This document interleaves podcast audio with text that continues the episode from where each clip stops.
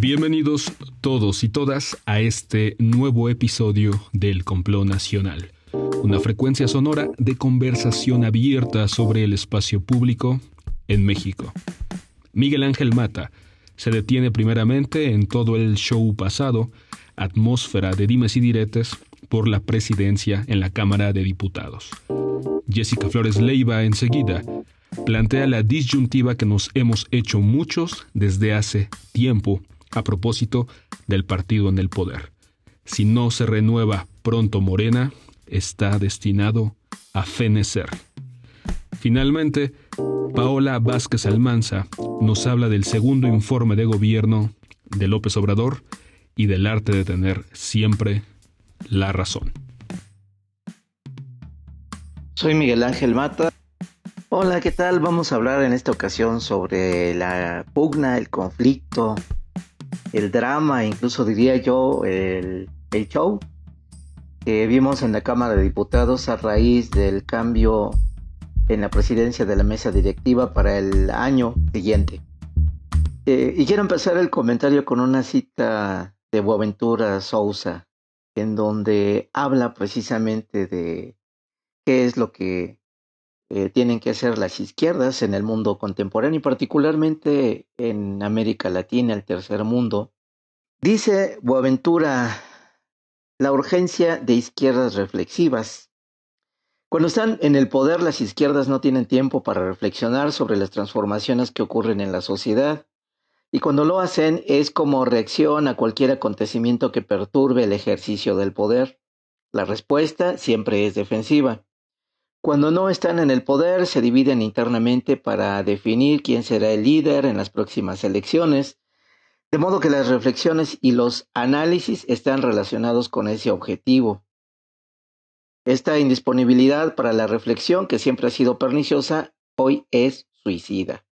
Por dos razones. La derecha tiene a su disposición todos los intelectuales orgánicos del capital financiero de las asociaciones empresariales, de instituciones multilaterales, de los think tanks y de grupos de presión que le proporcionan a diario datos e interpretaciones que no son faltos de rigor y siempre interpretan la realidad llevando agua a su molino.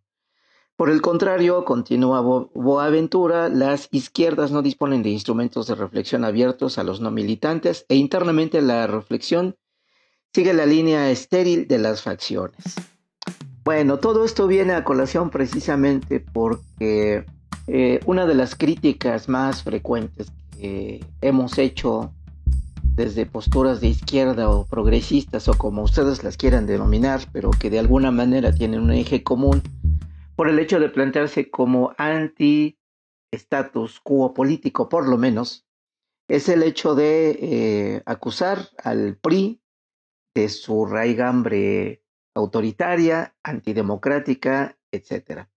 Y suele olvidarse que el PRI fue un partido de Estado con toda la densidad que eso implica, que fue el aglutinador de todas las fuerzas políticas. Recordemos que primero el PNR, después el PRM y después el PRI, surgieron de pugnas internas entre los revolucionarios, particularmente hablamos de los generales, los caudillos de la revolución, en la década de los años 20, eh, estos conflictos entre caudillos, Álvaro Obregón, Plutarco Elías Calles, da por resultado la fundación de un partido para repartir el poder, no para competirlo. Y durante su larga existencia, este partido de Estado permeó en términos ideológicos y en términos de referentes de entender y practicar la política prácticamente a toda la sociedad.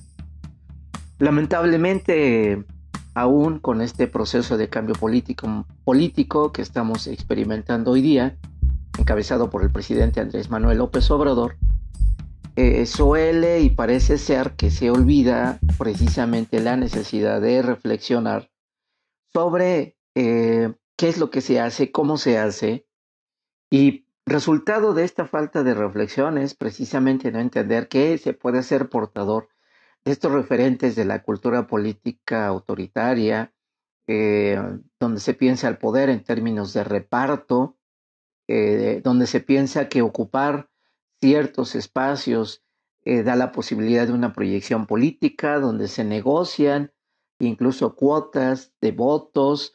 Esta legislación que hizo el propio Partido del Trabajo y el propio Partido Morena se enfrascaran en estos dimes y diretes a propósito de quién le tocaba y quién no le tocaba, pues son resultado de esta manera en que se legisló para que se pudiera manipular en ese tiempo a la izquierda y colocarla en una posición completamente en desventaja. La cuestión es que ahora las reglas que fueron diseñadas para hacer estos repartos siguen estando ahí más el agregado de la cultura política en la cual esta parece ser que se sigue entendiendo, pues como una cosa de reparto, como una cosa eh, que no se piensa en términos de eh, posibilidad de incidir en la estructuración de agenda, sino eh, respondiendo básicamente a esta lógica de cuotas, a esta lógica en donde, por otra parte, eh, prevalece eh, la idea, no solamente entre los diputados, sino en una parte de la población, que a final de cuentas la única manera de eh, participar y generar procesos de transformación se reduce a los ámbitos legislativos. Creo que es momento en que esto deba replantearse y, pensar qué es lo que se quiere en la izquierda o diría yo incluso en el esbozo de un proyecto de izquierda, toda vez que a estas alturas de la vida, en términos de la crisis global del mundo moderno, o en términos de esta crisis de la civilización que nos ha, eh, que nos ha puesto enfrente con la crisis del coronavirus, sabremos de plantearnos si realmente los horizontes en los que nos estamos moviendo para pensar y practicar eh, lo que entendemos por política son los idóneos para la época o están anclados en los referentes de esta crisis civilizatoria a la cual si no enfrentamos con otros recursos, pues difícilmente vamos a salir. Bueno, hasta la siguiente y esperemos hablar o no tener ya este escenario de shows, de brincos, eh, cabildeos, guerritas en redes sociales para desacreditarse entre personajes que protagonizan este cambio que hasta ahorita pues enfrenta las vicisitudes de una manera más o menos idónea a la circunstancia en la que nos encontramos.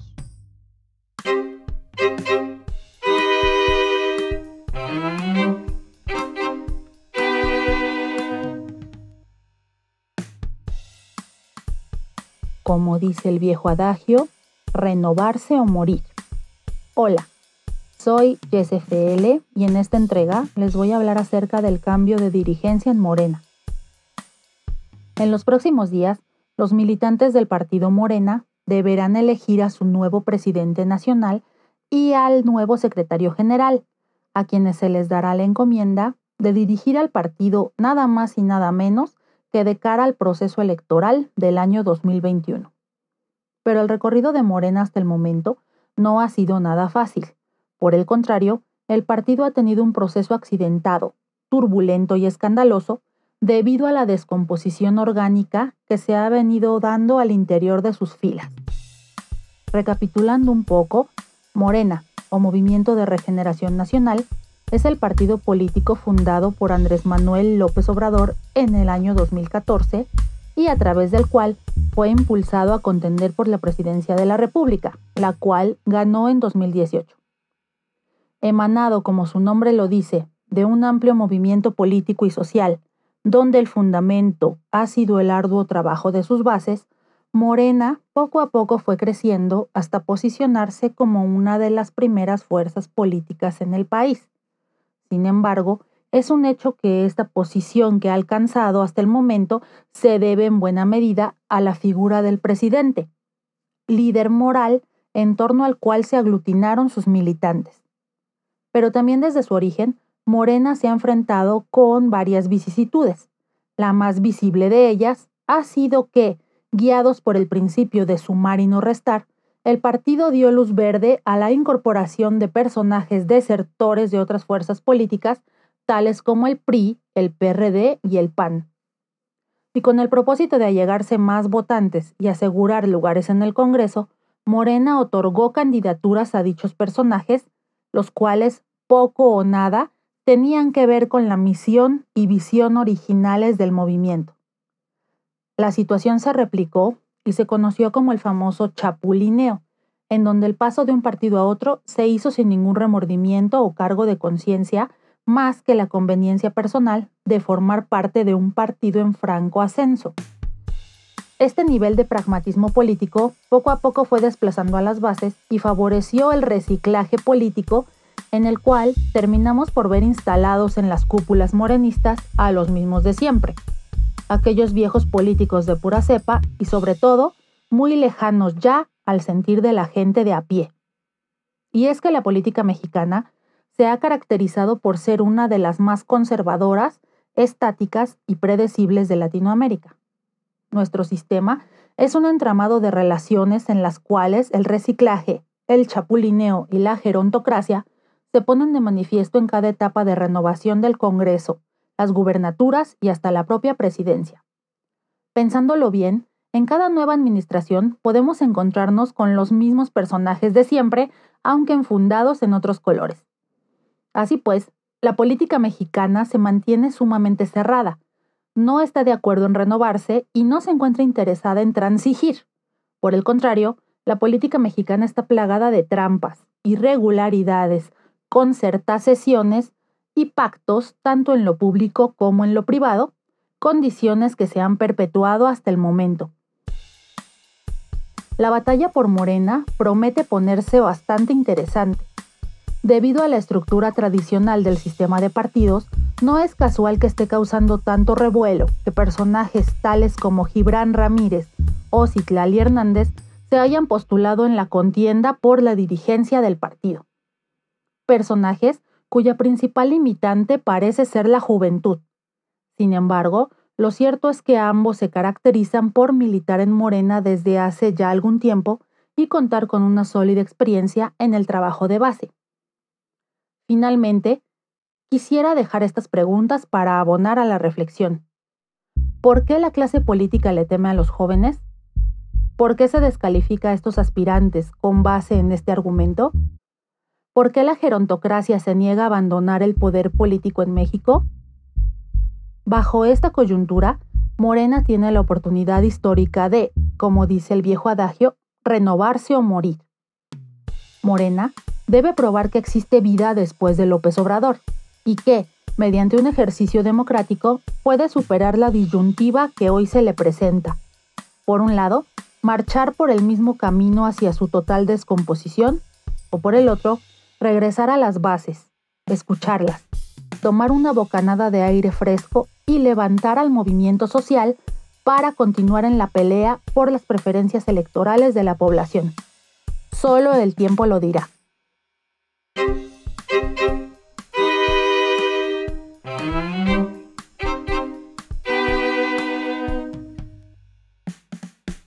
Hola, ¿qué tal? Mi nombre es Paula Vázquez Almanza y en esta ocasión les voy a hablar sobre el segundo informe presidencial y el arte de tener siempre la razón.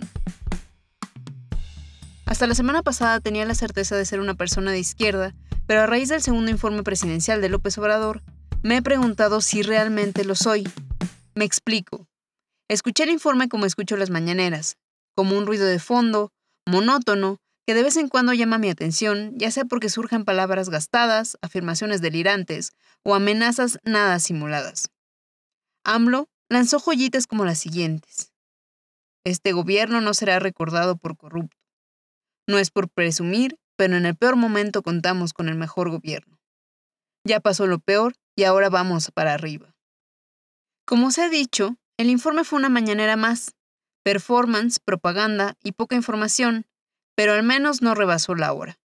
No critico el estilo personal de López Obrador. La teatralidad es un recurso al que han recurrido los presidentes mexicanos. Basta recordar ese épico informe de 1982 en el que López Portillo golpeó el podio y lloró porque en lugar de administrar la abundancia, tuvo que devaluar el peso. Ya no hay tantas desapariciones ni masacres. Se respetan los derechos humanos y se castiga al culpable, sea quien sea. Esto afirmó AMLO en su informe. ¿Será que no ha visto el video de militares que en Nuevo Laredo mataron a 12 personas? Según el presidente, ha cumplido 95 de los 100 compromisos que hizo en el Zócalo. Nada más faltó que dijera que ya erradicó la violencia de género.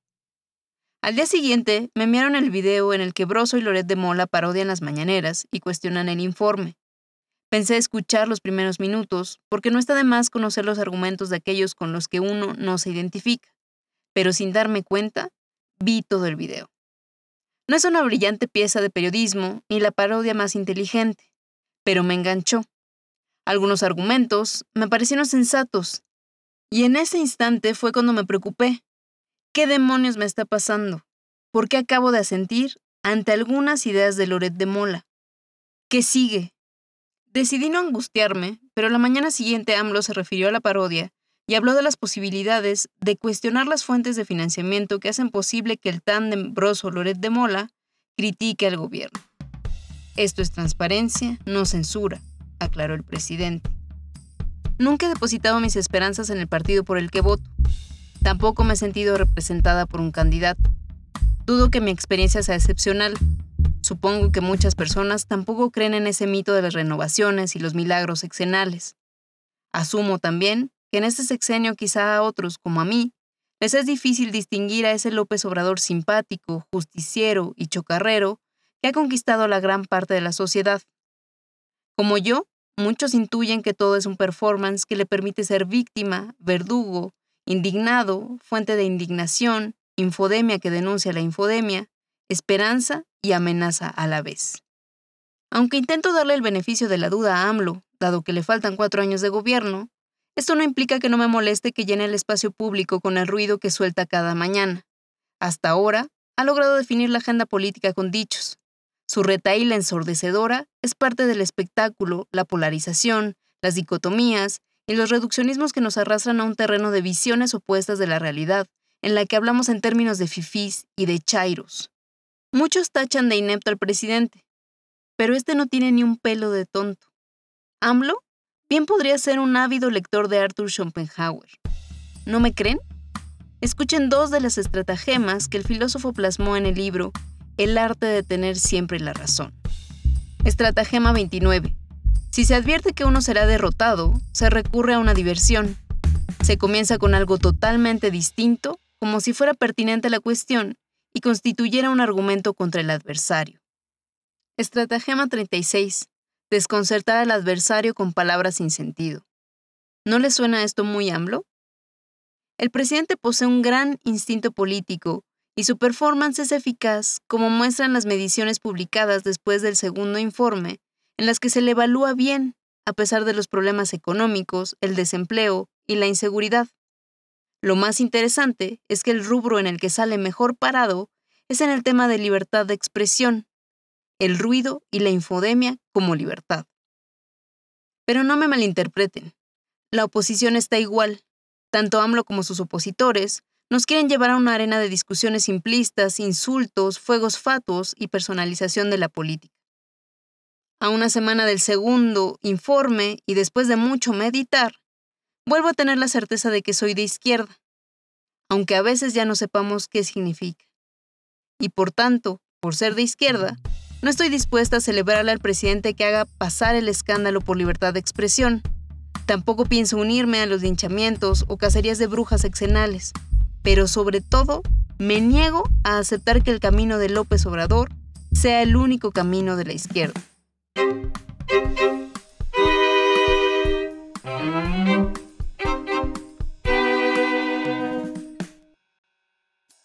Hemos llegado así al término de este programa del Complot Nacional. Pueden seguirnos ahora en nuestra red social en Instagram siguiendo el Complot Internacional. También pueden encontrar programas anteriores en Spotify, Apple Podcast o Anchor y suscribirse. A nombre de todas las personas que hicieron posible este programa, les agradecemos enormemente que nos hayan permitido llegar hasta la intimidad de sus oídos. Nos escuchamos pronto, muy pronto, en el siguiente complot.